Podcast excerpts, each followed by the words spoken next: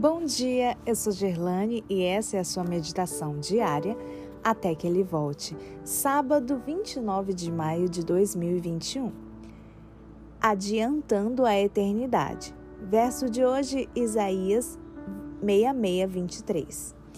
E será que de uma festa da lua nova a outra e de um sábado a outro virá toda a carne a adorar perante mim, diz o Senhor.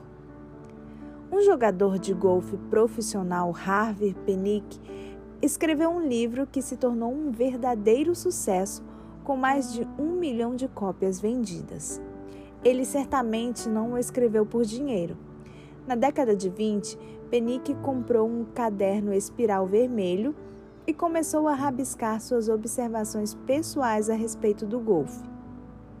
Por quase 70 anos, ele não mostrou o caderno para ninguém, além de seu filho.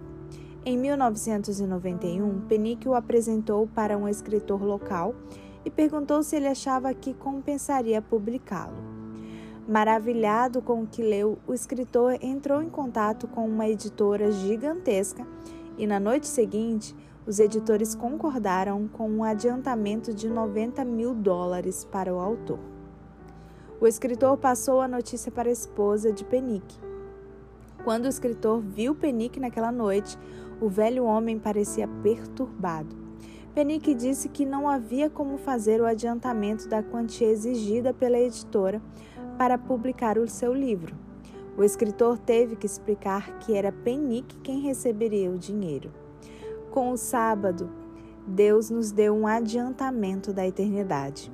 A cada semana, o céu toca a terra, como disse de forma tão habilidosa o autor judeu Abraham Eshel. O sábado é um templo no tempo. O sábado nos chama das coisas temporais para as eternas. Ele nos convida para entrar em seu descanso celestial, para termos uma antecipação do céu. Ele nos chama para uma, um relacionamento com o nosso Criador, e isso é uma espécie de preparação para a vida eterna. Há muito mais por vir, mas no sábado temos a primeira prestação.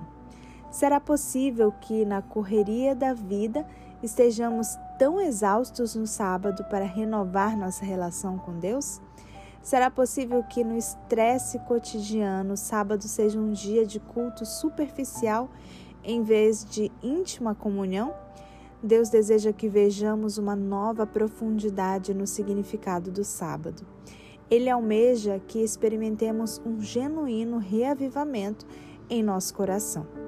Você pode escutar sua voz lhe falando ao coração?